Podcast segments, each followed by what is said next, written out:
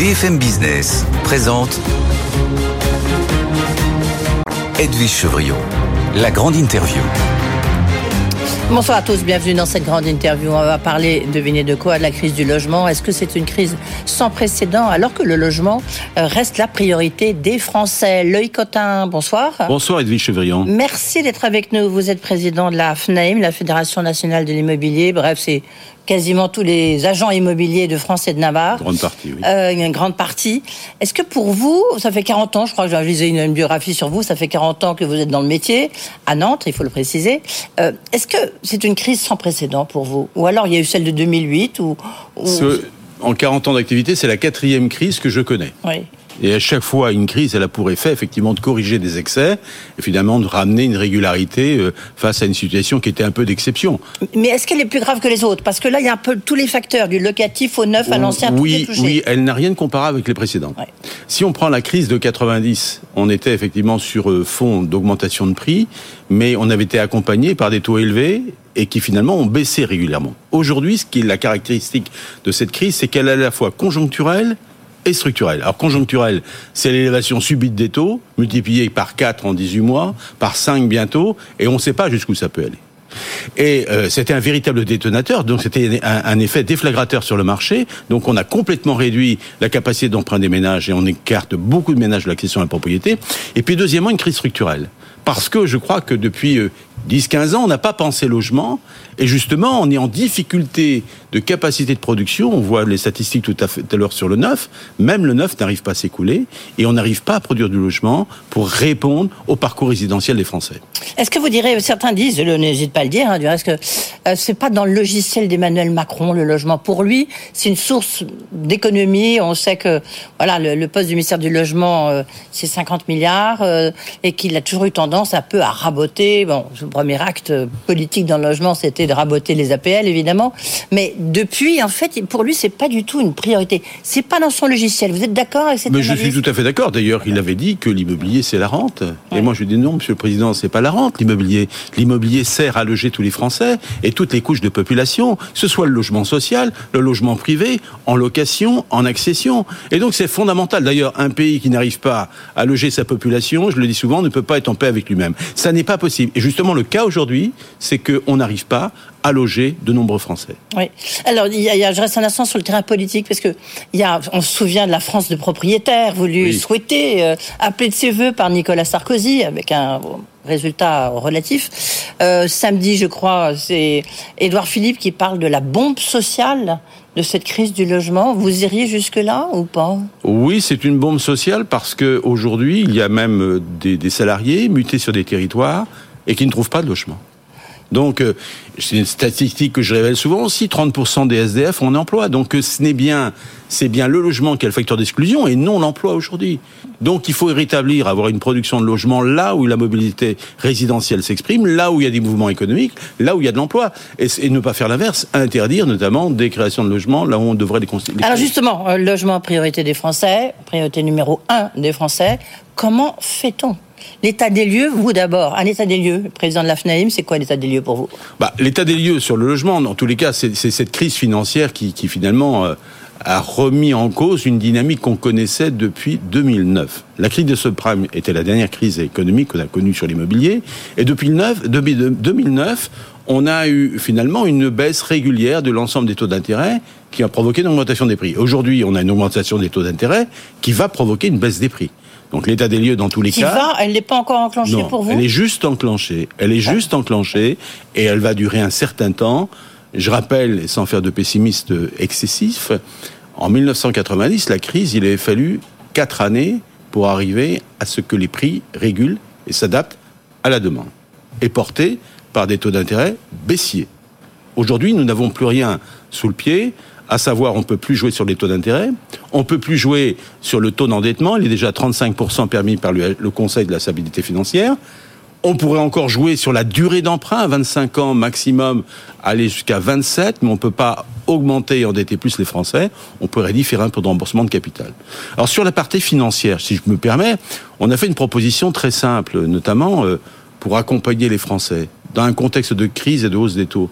Euh, portabilité et transférabilité des, des prêts en cours.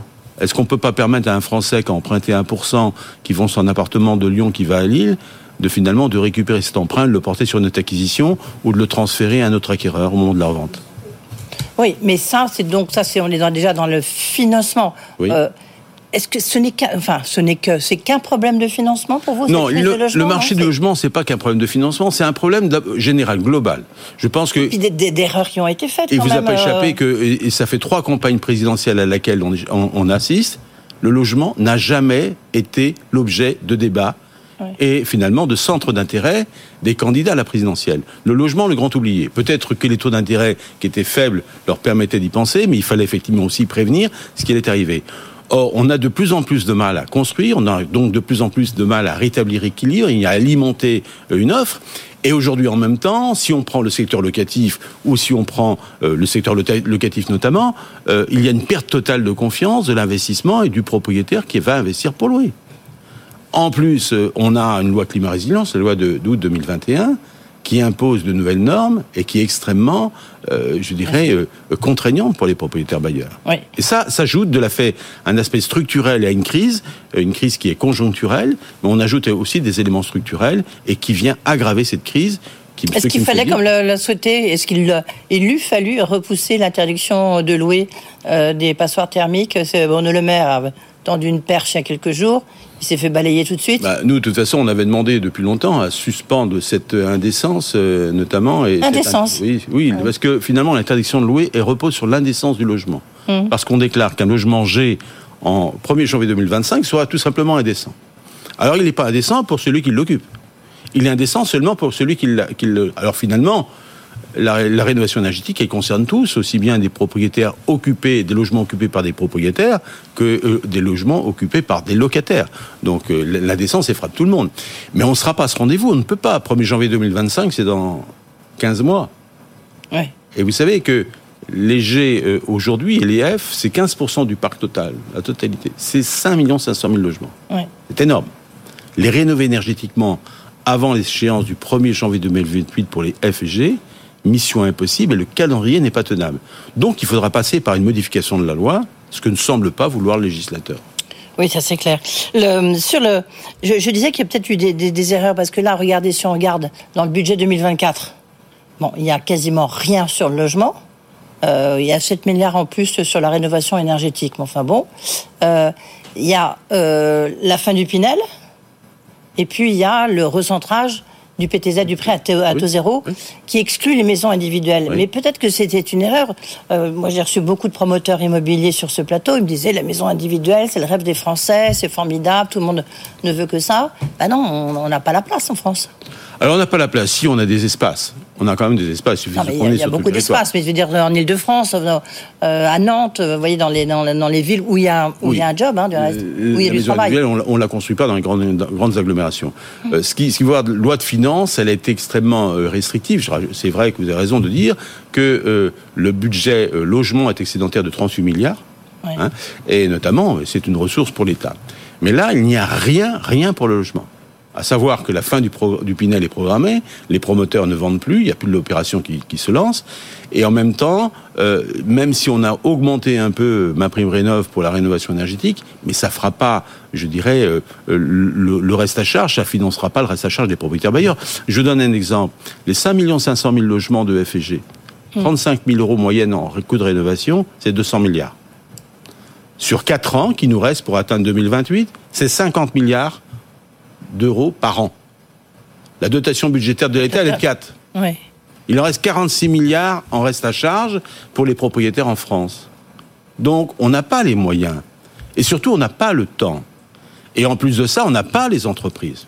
Et quand vous dites ça, là, quand vous avez vu un peu ce- cet aller-retour de Bruno Le Maire, enfin, qu'est-ce que vous vous dites? Vous n'êtes pas écouté? Il y a pas, euh, on est dans une logique un peu implacable ou une machine qui est lancée, ça sera comme ça? Oui, C'est vrai qu'il y a des objectifs euh, climatiques qu'il faut atteindre. Il faut atteindre, on est tous convaincus. De toute façon, la décarbonation de la, de la, France en 2050, il faut le faire. On est d'accord sur les objectifs, mais pas, je dirais, faire peser des sanctions ou des interdictions de louer au moment où on a une crise du logement qui est grave pour de nombreux Français qui n'arrivent pas à se loger. Les étudiants à la rentrée, il y a des villes comme Rennes où les, beaucoup d'étudiants ou à Paris ont dû effectivement renoncer à des études parce qu'ils ne trouvaient pas de logement. C'est insupportable dans une situation comme celle-là. Mmh. Donc, euh, la rénovation énergétique, oui, mais à la condition de se mettre une autour d'une table et ne pas faire peser sur le propriétaire une interdiction de, de, de louer.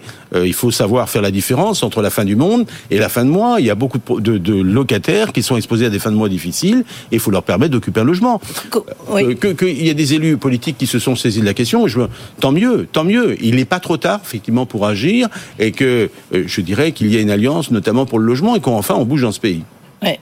Enfin bon, le nouveau, il y a un nouveau ministre du logement, euh, Patrice Végrès, oui. qui, qui, connaît un peu parce qu'il était maire de Dunkerque. Enfin, il est maire de Dunkerque et il a, il a fait des choses. Donc euh, au moins, il connaît le logement. Oui, il connaît le logement, mais simplement, comme vous le disiez tout à l'heure, euh, sa feuille de route dépend totalement du président de la République. Et s'il a les mains libres pour pouvoir avancer et notamment euh, faire ce qu'il a envie de faire. Vous savez, dans la majorité présidentielle, beaucoup de députés sont favorables et sont très mobilisés pour le logement. Vous aviez dit juste avant l'été que la baisse des transactions, grosso modo, vous la chiffrez, chiffreriez aux alentours de 150 000 euros. 150 000 biens euh, en, sur 2023. Est-ce que là, en fin septembre, début octobre, vous dites quoi? Ah bah, de toute façon, on avait, en, on avait chiffré 1 169 000 transactions, le, le volume le plus important qui avait été enregistré sur une année à fin 2022. Ça 22, oui, bien sûr. On a chiffré 15 à 17% on a annoncé 15 à 17% de chute, c'est-à-dire 900 000 à 950 000 transactions. Nous allons finir l'année entre 900 000 et 950 000, peut-être en dessous. Ouais, donc le volume bien concerné. Plus baisse de donc, 150 000. On a, on perd, on, on, perd environ 200 à 220 000 transactions en volume cette année. Hum. Et ça se poursuivra en 2024. Oui, ce qu'on oublie, c'est qu'en plus, hein, je crois que vous aviez déjà alerté là-dessus, Quentin, c'est que ça a un impact les droits de mutation, en fait, ça, ah. ça, ça, a un impact colossal sur les collectivités locales, les départements. Ça rapporte beaucoup à l'État, 50 euh, milliards. Alors on a... mais, oui. mais en fait, ça, ça fait un manque à gagner. Eh, mais énorme. Énorme, non Vous l'avez chiffré à peu près 15% de baisse de volume. Si on prend 15% de baisse de volume et 5% de baisse de prix, c'est ce qu'on a pronostiqué pour 2023. Mais on ira au-delà de 5% en 2024. 5% de baisse de prix, c'est 15 plus 5, c'est 20%. C'est 20% de baisse de droits de mutation pour l'ensemble des collectivités. Vous savez, à Paris, ça coûte, c'est 500 millions d'euros pour la ville de Paris toutes les collectivités vont être touchées. J'espère qu'elles ont eu la politique de l'économe et, et, notamment n'ont pas joué la cigale et la fourmi et qu'elles ont fait effectivement des provisions parce qu'aujourd'hui ces recettes il faut plus les, les, les, escompter même en 2024 donc il y a un vrai problème d'équilibre budgétaire de l'ensemble des collectivités locales oui oui parce que vous aviez grosso modo je crois que les prévisions c'était 15 milliards un peu plus de 15 milliards mmh. sur 2023 c'est 20 milliards en 2022 hein, donc mmh. euh, et, et, 2024 2024 va être aussi une, une annus horribilus pour le logement euh, oui, ça va se poursuivre, parce que de toute façon, oui. les seuls messages politiques que nous avons entendus, Bruno Le Maire a parlé à un moment de prêt bonifié. Mais vous savez, entre une loi de finances qui vient être adoptée où le quoi qu'il en coûte n'est plus, de, plus de mise et on n'a plus de ressources avec un État qui est endetté à 3 000 milliards et 75 milliards d'euros de portage de la dette, on n'a plus rien à attendre de l'État en matière d'aide aux ménages. Donc, le, le, en annonçant un prêt bonifié en 2025, c'est facile, je dirais, de l'annoncer, mais simplement, comment on va faire en 2024 Il faut trouver des moyens pour aider, notamment les Français, et dans leur, euh, leur parcours résidentiel, leur permettre d'accéder à la propriété. J'ai une question, enfin, il faut se dépêcher, il ne reste plus que 4 minutes. Euh. En fait, on a l'impression que le secteur de l'immobilier, du logement, a toujours été sous perfusion, que ce soit des PTZ, euh, des, des, des, prêts bonifiés, des, euh, des Pinel, surtout des Pinel, etc. Euh, donc ça veut dire que c'est un secteur qui ne peut pas, je veux dire, fonctionner sans aide.